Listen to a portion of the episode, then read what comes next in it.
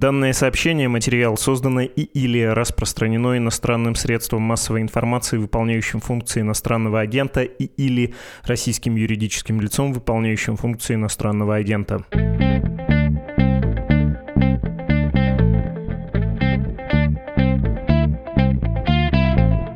Здравствуйте, вы включили подкаст «Что случилось?». Он посвящен новостям, которые долго остаются важными. У микрофона Владислав Горин, а также юрист, добавлю, рискну добавить, правовед, кандидат юридических наук Григорий Вайпан. Здравствуйте, Григорий. Добрый день. Собственно, новость, которую хочется обсудить и из которой развить нашу беседу, понятно. То, что называется словом аннексии или чуть более стыдливым термином присоединения к Российской Федерации, международно признанных долгие годы признавшиеся таковыми и самой Российской Федерации территории Украины, а именно Донецкой, Луганской, Херсонской, Запорожской, части Николаевской областей. Тех частей, которые контролирует или частично контролирует Россия, хотя претендуют на большее, чем, собственно, держит под своим контролем. Сегодня, 4 октября, Совет Федерации Федерального собрания Российской Федерации на заседании своем ратифицировал договоры о присоединении. Если вам интересно, проголосовали все по четырем этим документам сенаторы единогласно. Вчера то же самое сделала Государственная Дума. Свое слово сказал и Конституционный суд Российской Федерации. Договор 30 сентября исходно с главами самопровозглашенных как бы независимых государств подписал Владимир Путин. Григорий, хочу вам предложить взглянуть на все происходящее с точки зрения российского права такой вот экзотический буквоедский ракурс, который, как мне видится, тем не менее обнажает прием, обнажает э, суть происходящего. Все-таки, прежде всего, наверное, нужно оговориться и обсудить международное право, статус для всех остальных стран, ну, большей части стран на нашей планете, кроме Корейской Народно-Демократической Республики. С точки зрения международного права, все случившееся однозначно ведь трактуется. Что это? Несмотря на косовский прецедент, как любит оговариваться российское руководство? С точки зрения международного права, конечно, эти процедуры по принятию украинских территорий в состав России юридически ничтожны, и это так, потому что вот это присоединение является результатом применения силы, вооруженной силы со стороны России, которая Генеральная Ассамблея ООН в марте этого года квалифицировала как агрессию.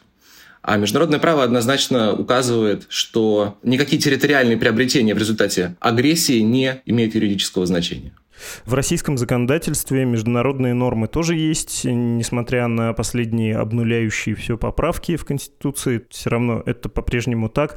Международное право имплементировано в национальное.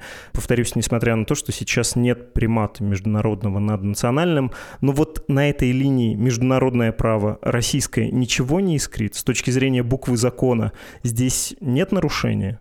Нарушения, конечно, есть, и они носят такой фундаментальный характер, принципиальный. У нас в России есть закон, который регулирует принятие в состав Российской Федерации новых субъектов. И закон, принят еще в 2001 году, так сформулирован, что если речь идет о территориях, которые до сих пор не были частью России, то принять в состав Российской Федерации можно иностранное государство или его часть по взаимному согласию России и этого государства. То есть в данной ситуации по букве закона принять в состав России Запорожскую область или Херсонскую область или Донецкую область можно с согласия взаимного России и Украины. Поскольку очевидно, что такого согласия со стороны Украины нет и не предвидится, поэтому была использована вот эта вот юридическая фикция, вот эта конструкция, когда части украинской территории провозглашают свою независимость, и потом уже якобы, будучи самостоятельными иностранными государствами, обращаются к России с предложением принять их в состав России. С точки зрения международного права здесь, конечно, большая проблема в том, что эти образования, будь то Донецкая или Луганская, так называемые народные республики, или Херсонская и Запорожская области, не являются самостоятельными государствами и не имеют базовых признаков государственности. Любой юрист-международник это с легкостью подтвердит. Здесь, в принципе, нет какого-то пространства для толкования, для дискуссии. И лучшим тому подтверждением является то, что Херсонская и Запорожская области вообще не были никем признаны в качестве самостоятельных государств а Донецкая и Луганская республики были признаны буквально единицами. Там КНДР, кажется, Сирия, ну и сама Россия. Ну, если не считать Абхазию и Южную Осетию, которые сами не являются признанными государствами.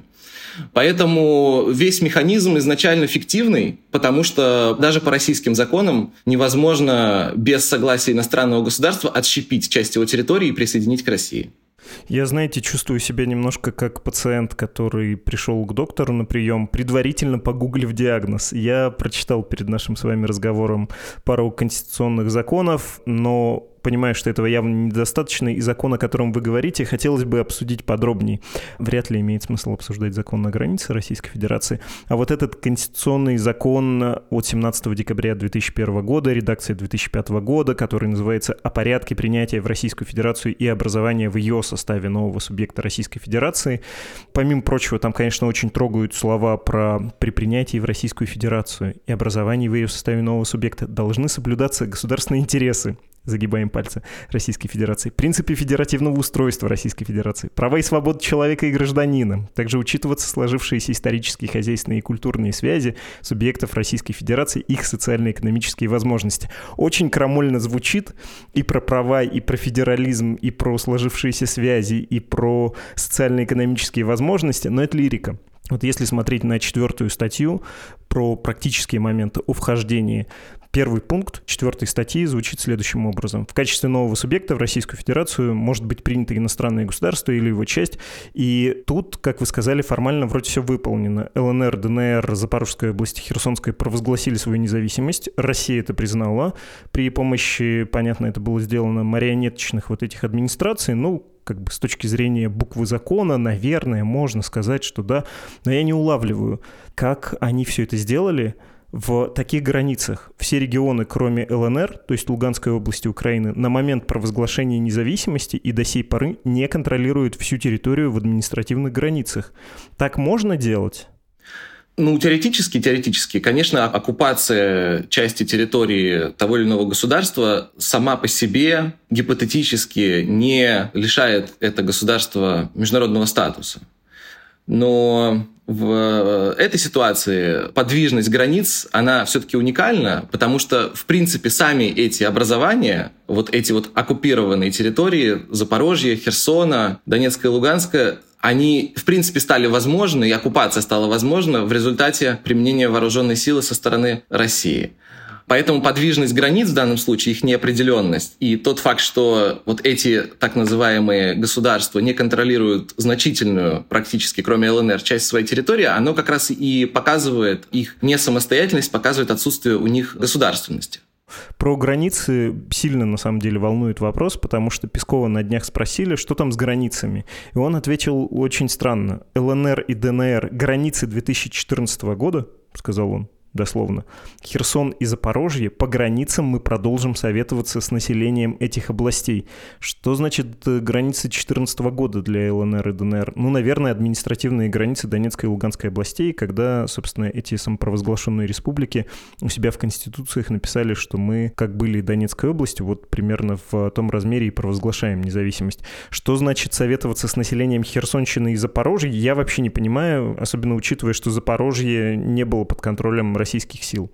Павел Крашенинников, председатель Комитета Госдумы по государственному строительству и законодательству, сказал, у нас по ДНР, ЛНР есть конституции, там четко написаны границы, тут вопросов нет. Что касается Запорожья, то это административные границы Запорожской области. Что касается Херсона, то мы знаем, что высшее должностное лицо Херсонской области определило два района Николаевской области, которые, ну, скажу в скобках, тоже российская армия захватила, которые также входят в состав Херсонской области. Ну, то есть Херсонская область, видимо, в административных границах Херсонской области плюс два района Николаевской области, и при этом в самих договорах они все стандартные, еще больше туману, если честно. Вроде это официальная бумага, договор о присоединении, но там написано пределы территории и название региона. У всех, повторюсь, эта формулировка стандартная, определяются границами территории региона, существовавшими на день ее образования, области, да, например, и день принятия в Российскую Федерацию региона и образования в составе Российской Федерации нового субъекта. Я совершенно не понимаю, где здесь границы, потому что ни в одной бумаге этого не написано. Все, что говорится, говорится на словах. Крашенинников может сказать сегодня одно, а завтра будет по-другому. Песков вообще даже и не говорит ничего. В российских бумагах что написано? На что претендует Российская Федерация? Где у нее теперь в ее понимании границы? С границами полная неопределенность, и на самом деле никто не понимает, где они проходят, ни юридически, ни тем более фактически. В законах о принятии вот этих новых образований в состав Российской Федерации указано, что границы определяются на день принятия в состав России. Но мы уже слышали, как после так называемых референдумов это положение было фактически дезавуировано, потому что мы слышали, как российские официальные лица говорят о том, что они продолжат консультироваться с населением территорий. То есть произошла и продолжает происходить с юридической точки зрения совершенно беспрецедентная ситуация, когда в состав Российской Федерации приняты некие регионы, некие субъекты с неопределенными границами. То есть они даже юридически не определены. Ну и это понятно, почему происходит, потому что вся ситуация достаточно сиюминутна, конъюнктурна, и, очевидно, задача изначально состояла в том, чтобы как-то юридически закрепить в составе Российской Федерации те территории, которые фактически Россия контролирует. Поэтому мы видим, что, например, часть Николаевской области попала в состав Херсонской, хотя ну, это полный абсурд с точки зрения юриспруденции. Если речь шла о том, что население Херсонской области голосует на референдуме о вхождении Херсонской области в состав России, то причем здесь Николаевская область? Так что на что претендует Российская Федерация, ответ можно дать только с учетом того, как будет фактически развиваться ситуация в рамках этой войны.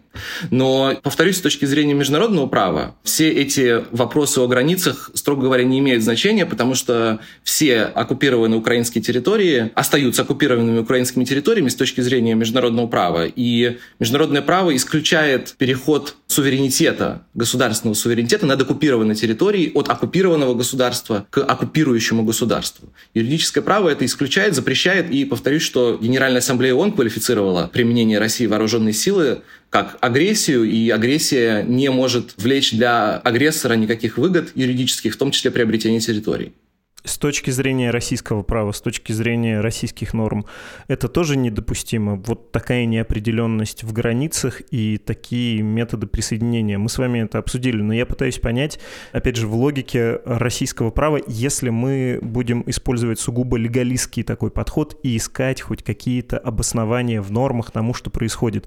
Но вот это вот э, провозглашение Карело-Финской ССР с перспективой захвата всей Финляндии и создания союзной республики лично мне мне только это вспоминается. Я не могу вспомнить никакой другой пример из э, практики нашего государства или сопредельных государств, там, не знаю, Азербайджана и Армения, например, да, когда бы нечто такое происходило. И каким вообще образом можно с точки зрения российских норм провозглашать претензии на соседние государства? Ну, то есть почему тогда не достали президента Януковича, законно избранного когда-то, и с ним не подписали договор о присоединении всей Украины?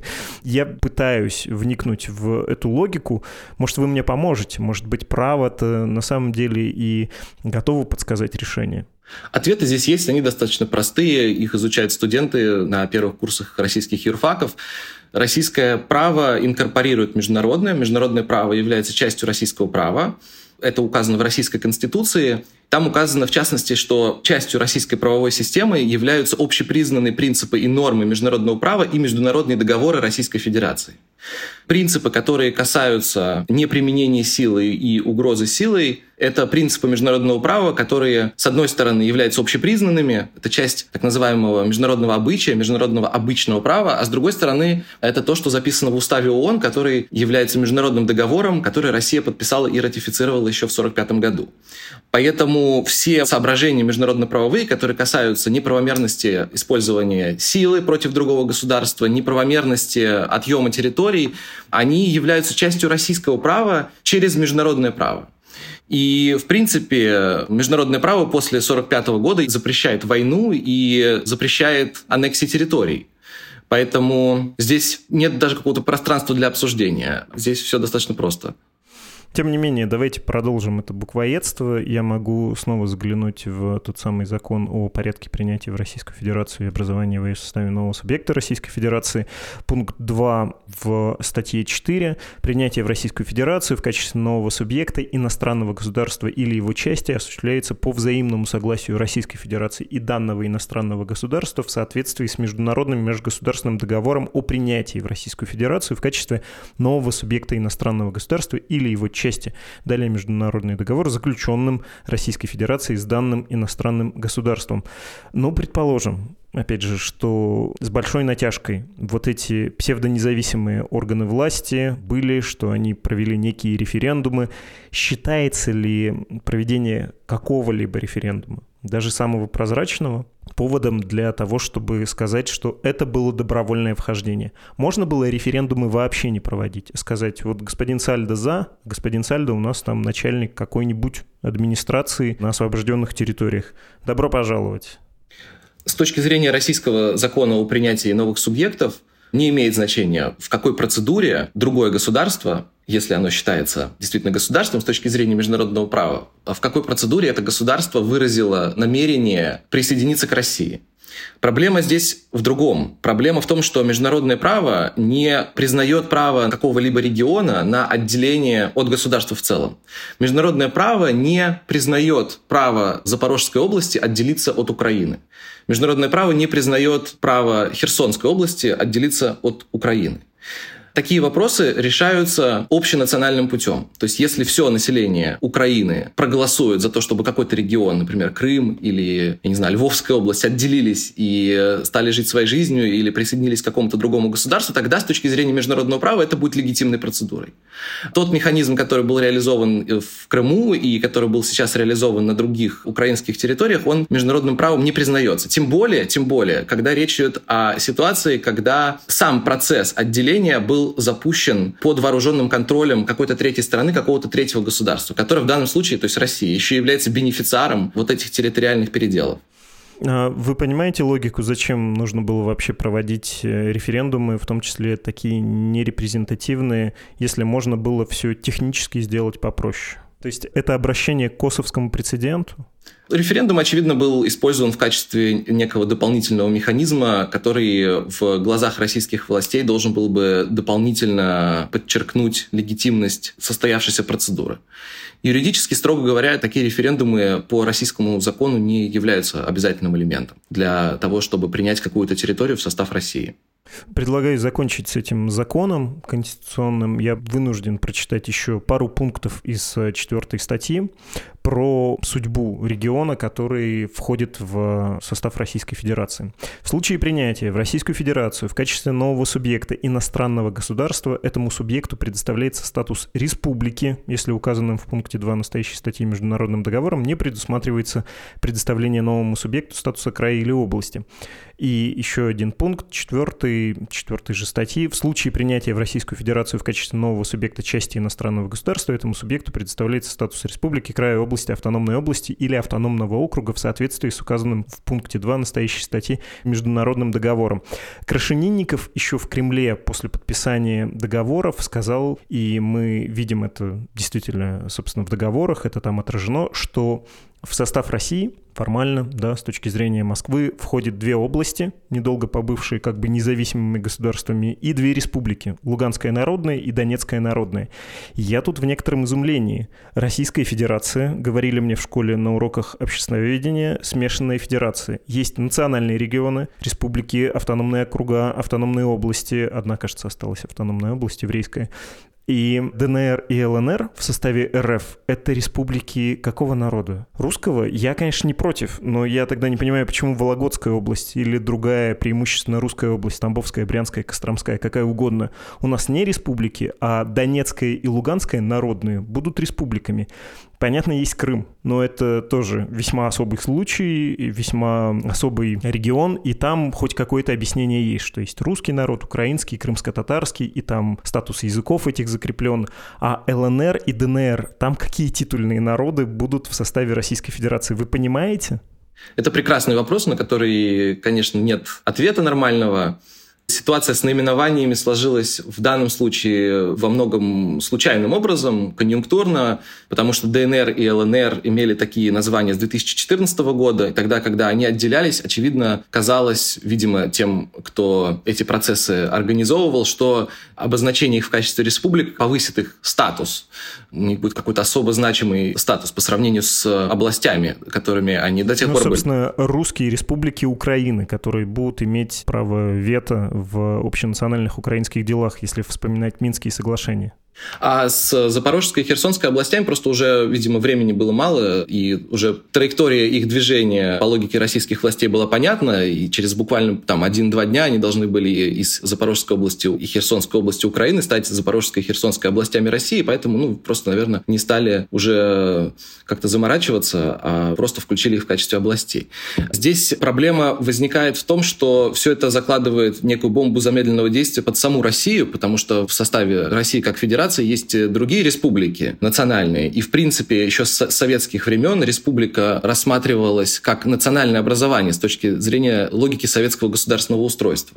То есть, если сейчас оказывается, что в составе Украины как республики были какие-то другие национальные республики, которые могут отделиться от нее, то по этой же логике есть риск, что при других политических обстоятельствах национальные российские республики могут этой логикой воспользоваться и заявить о том, что они точно так же, как и Донецкая и Луганская народные республики, осуществляют свой суверенитет и решают отделиться от России, например. Поэтому эта логика с точки зрения прочности российского государства достаточно рискованная что дает э, хорошего республиканский статус в рамках Российской федеративной системы, при том, что было уравнивание в полномочиях. В 90-е, мы помним, была большая бюджетная свобода у национальных республик.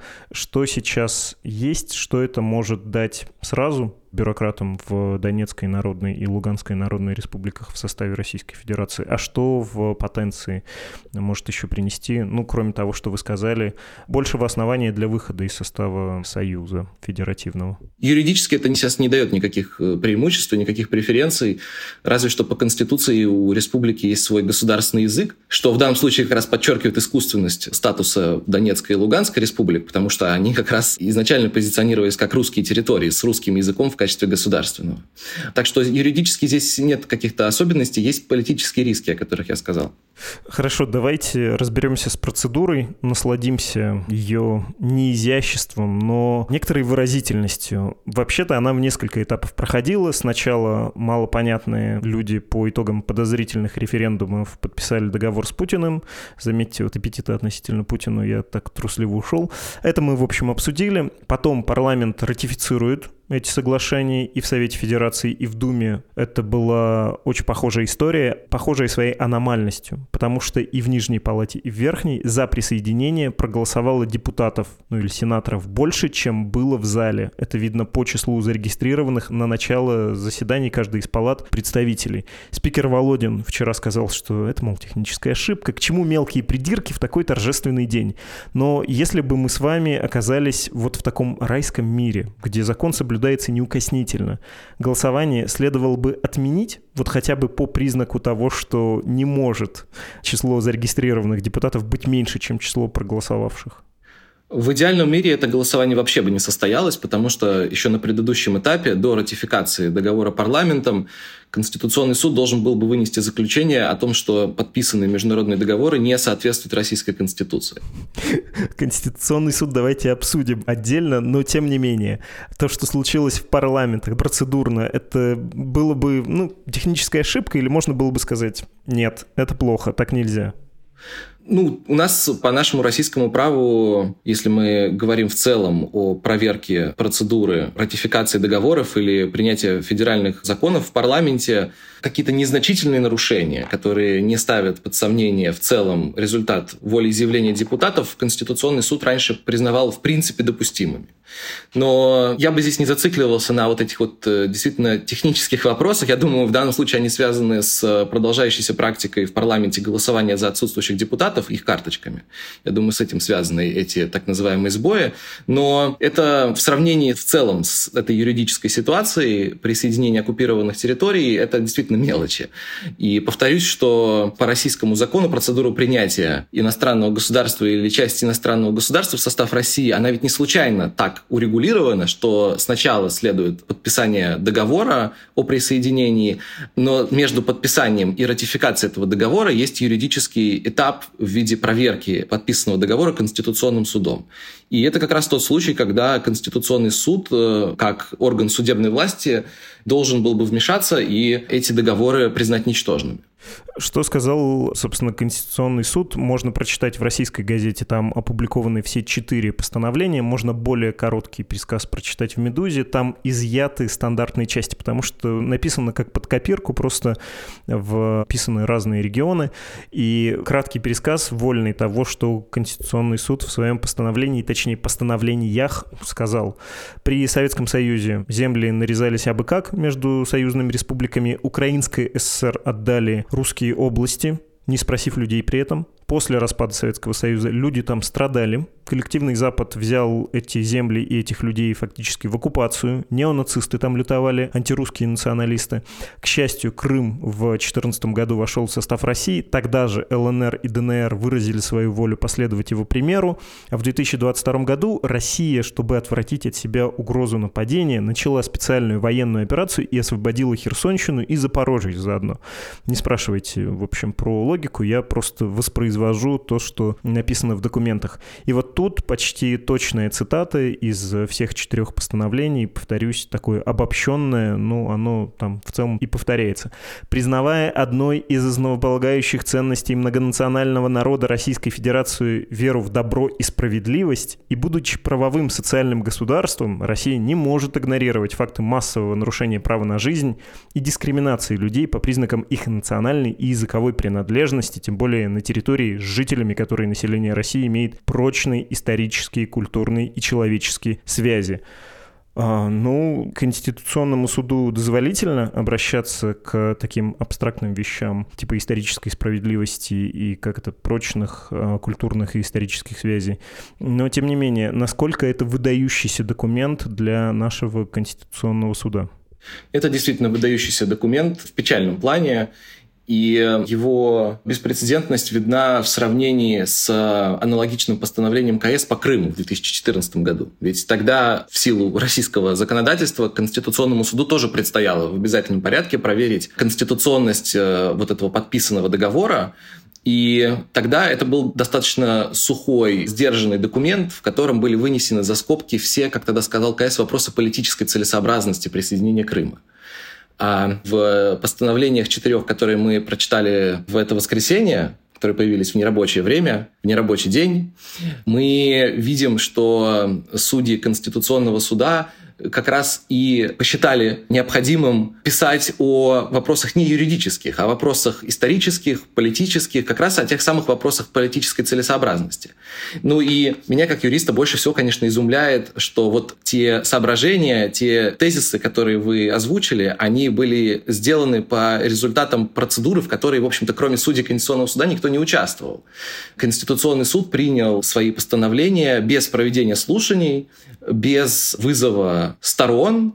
И хотя такая процедура действительно существует по закону о Конституционном суде, здесь мы видим, что суд перечисляет какие-то факты, которые он называет очевидными и неоспоримыми о ситуации в Украине, которые вообще непонятно, откуда они взялись. Любой юрист скажет, что решение суда всегда может быть основано только на материалах дела. Но вот э, материалы дела никто не видел, кроме вот тех договоров, которые опубликованы, которые мы знаем. И вообще вот эти вот не юридические рассуждения о внешнем управлении коллективного Запада, о киевском режиме, об антирусском неонацизме, вот все это все цитаты из постановления КС, вообще непонятен источник этих умозаключений. Поэтому документ действительно эпохальный, и он, к сожалению, показывает, как низко упало конституционное правосудие в России даже за последние 8 лет, даже с 2014 года, когда мы читали постановление КС по Крыму. У вас есть тому объяснение? Ну, там, в общем, кажется, одного судьи только нет, который совсем недавно вышел из э, коллегии Конституционного суда, Константин Ароновский. Все мы с э, большим удивлением многие годы читали его особые мнения. Ну, наверное, говоря на языке штампов, его можно описать как судью либерального, что ли. Человек, которому принадлежат формулировки типа «Советский Союз был создан насильственным путем и использовал репрессивные системы, и Российская Федерация Федерация не должна быть его правоприемником в этом смысле и так далее, и так далее. Ну, личный состав, я так понимаю, там не сильно менялся, за исключением Марановского. Почему был проделан этот путь, никто не заставлял. Можно было тоже как минимум таким сухим отделаться, что ли, решением, как по Крыму. У вас есть объяснение? Вы понимаете, почему это случилось? Думаю, надо прежде всего спрашивать, конечно, самих авторов этих документов, но можно предположить, что, во-первых, очень сильно поменялась, конечно, политическая реальность. И если в 2014 году в политических реалиях того времени было достаточно, в общем, просто проштамповать э, принятое решение, подтвердить его, то в 2022 году уже потребовалась пропагандистская риторика. Кроме того, ситуации все-таки действительно отличаются с присоединением Крыма и с присоединением вот э, Запорожья, Херсона, Донецка и Луганска, потому что в Крыме не велись активные военные действия. Соответственно, не было необходимости как-то обосновывать вот это вот широкомасштабное военное вторжение. В этих же постановлениях четырех КС, которые были приняты в конце прошлой недели, мы видим, что в первых строках следует именно обоснование проведения так называемой специальной военной операции. Потому что не обосновав, как вообще российские войска оказались на территориях, которые они сейчас оккупируют, невозможно объяснить, почему там вдруг состоялись все эти процедуры по присоединению к России. Понятно. Завершать уже нужно наш разговор. У меня наивный вопрос. А с точки зрения российского права включение в состав Российской Федерации новых регионов и установление новой государственной границы, оно к чему обязывает Верховного Главнокомандующего, правительство, вообще государственный аппарат? Является ли обязанностью отвоевать теперь территорию в пределах границ, которые Российская Федерация сама для себя определила, или нет, какие-то чрезвычайные обстоятельства тоже право учитывает до последнего человека, до последнего гражданина не обязательно воевать. Безусловно, это влечет юридические последствия, потому что президент является гарантом суверенитета и должен его защищать, поэтому мы можем ожидать вполне введения каких-то специальных правовых режимов на присоединенных территориях, это может быть военное положение, это может быть чрезвычайное положение, это могут быть какие-то другие специальные режимы, которые мы видели, как российские власти использовали на российской территории за последние десятилетия. Например, на Северном Кавказе часто вводился режим контртеррористической операции, который предполагает ограничение прав и свобод. Вот в ковидные времена были режимы повышенной готовности, так называемые. Не очень, правда, было понятно повышенной готовности к чему. Но они вводились и влекли достаточно серьезные ограничения прав и свобод. Там люди не могли из дома выходить. В данном случае вряд ли это будет что-то безобидное, потому что ну, буквально, буквально и по Конституции, и по закону о военном положении агрессия или непосредственно угроза агрессии против России является основанием для введения военного положения на всей территории России или в отдельных регионах России. Ну, строго говоря, в логике российских властей, теперь, поскольку это российские территории, то против них уже осуществляется агрессия со стороны Украины, и это может являться основанием для введения военного положения. Но мы видим, как э, вольно применяется российское законодательство, как оно вольно интерпретируется, Поэтому здесь никакой определенности нет относительно того, что может дальше произойти. Но юридические инструменты для того, чтобы ввести какие-то особые правовые режимы на оккупированных территориях, безусловно, есть. Они нужны, ну, просто когда кто-то из моих знакомых говорит, как думаешь, ведут военное положение или нет, я отвечаю, а какая разница? Ну, это как частичная или полная мобилизация, как специальная военная операция или война. Фактически это уже происходит. То есть чего еще осталось вводить, и нужно ли это формально обосновывать, или фактически это и так уже все есть? Ну, фактически все и так уже есть, конечно. И при наличии какой-то политической и военной потребности я не думаю, что будет необходимость обязательно применять какие-то специальные юридические режимы. Последний вопрос, даже два, рискну задать их одновременно. В России ведь нет процедуры выхода какого-либо региона из состава Российской Федерации. Эта норма отсутствует о сецессии, об отторжении.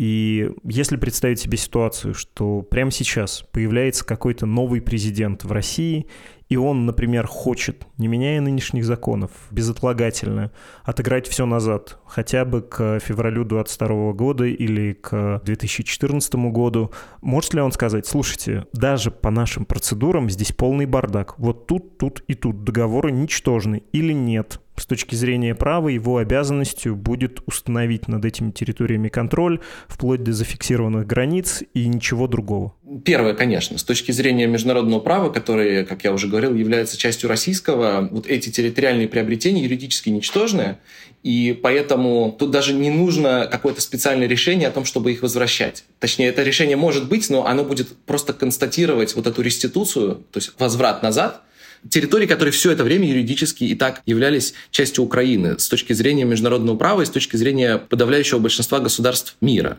Поэтому это все должно произойти автоматически на основании Конституции, на основании общепризнанных принципов и норм международного права. Здесь риски возникают другие, о которых мы уже говорили. Это риски для других частей России, вообще для территориальной целостности России, потому что если мы, например, прочитаем постановление КС по одобрению международных так называемых договоров по четырем украинским территориям, то ведь там сформулирован широчайший стандарт для отделения территории от одного государства и присоединения их к другому государству. И даже то, что вы цитировали про веру в добро и справедливость, и про то, что Россия не может игнорировать факты ущемления русского населения, это ведь та логика, которая с опорой на эти документы Конституционного суда может быть использована и другими государствами в отношении уже российских территорий, в отношении национальных республик некоторых. И сами эти республики могут в какой-то момент заявить о том, что права их этнического населения ущемляются, а те стандарты, которые записал сам Российский Конституционный суд, они позволяют практически в любой ситуации без каких-либо серьезных доказательств инициировать процесс выхода. Вот э, это бомба замедленного действия, которая заложена именно уже под российское территориальное устройство. Хорошо, спасибо вам большое. Да, спасибо вам. Это был правовед, юрист Григорий Вайпан.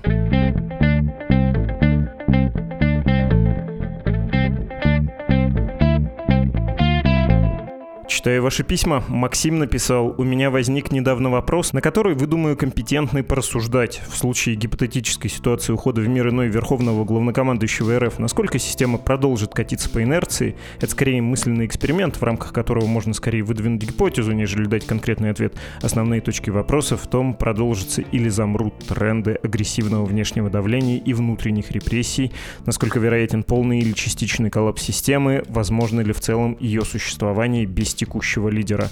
Знаете, у нас был про это целый подкаст, который выходил один или два сезона, назывался «Перцев и газы», даже видеоверсия у него была. Но раз его теперь нет, рискну ответить сам. В январе 2022 года я бы вам сказал точно, система будет работать и без нынешнего лидера при новом Туркменбаши. Сейчас думаю, что нет, оттепель неизбежно. В одном из кабинетов с дорогой мебелью уже сидит новый, пока нам неведомый в этом качестве Никита Сергеевич Хрущев. Анастасия написала нам про выпуск о Северном «Северном потоке» удивилась, прослушав выпуск, что не прозвучала идея о том, что это таки Россия автор диверсии, но не та, что осталась на территории. Россия — это не только Путин и его окружение. Очень экзотическая у вас версия, Анастасия, что российская иммиграция, в том числе политическая, могла взорвать «Северный поток-1» и «Северный поток-2», заложив взрывчатку где-то на глубине. Такая ведь вроде, да, пока основная версия. Ну, не знаю, как-то, по-моему, слишком смелое предположение. Еще нам написал Евгений. Ваш выпуск про людей, спасающихся от мобилизации, оказался как нельзя кстати, ведь я сейчас сам нахожусь в Центральной Азии. Первые дни экстренного переезда были ужасны. Никаких планов на завтрашний день, никакого плана по работе. Я не работник IT. Прощание с женой и сыном практически навсегда, просто бегство. Но здесь люди действительно встретили меня очень тепло, еще никогда меня так нигде не принимали. Никто ни разу не упрекнул меня в трусости. Наоборот, люди проявили понимание. С кем бы я ни общался, высказывается одна точка зрения. Войны быть не должно, даже несмотря на то, какие благородные цели она перед собой ставит. Почему-то тут все понимают, что Россия сходит с ума. Почему этого не понимаем мы? Теперь, наверное, нужно писать они. Ну нет, все-таки мы, куда мы делись, даже если мы куда-то перемещаемся, остаемся же собой и со своими согражданами, так ведь? Ну почему, почему не заметили того, что Россия сходит с ума? Потому что все мы вовлечены, потому что мы не хотим верить, что вокруг безумия, а мы не правы, а хотим надеяться на лучшее, особенно если нет возможности это происходящее безумие как-то поменять. Разве это недолгое описание нашего любимого короткого емкого слова «безнадега». Разве не этим мы все оправдываемся в той или иной степени? Ну, как-то так, хотя есть, смею предположить, люди, которые чуть по-другому на все это смотрят. Ну, вот вы, я, еще, наверное, кто-то наберется. Не будем отчаиваться. На этой невеселой ноте хочу напомнить, страницы support.meduza.io и save.meduza.io — это ваш способ на что-то повлиять. Ну, конкретно на то, будет ли работать Медуза, или она закроется за отсутствием финансирования. С вами был подкаст «Что случилось?» О новостях, которые долго остаются важными. До завтра.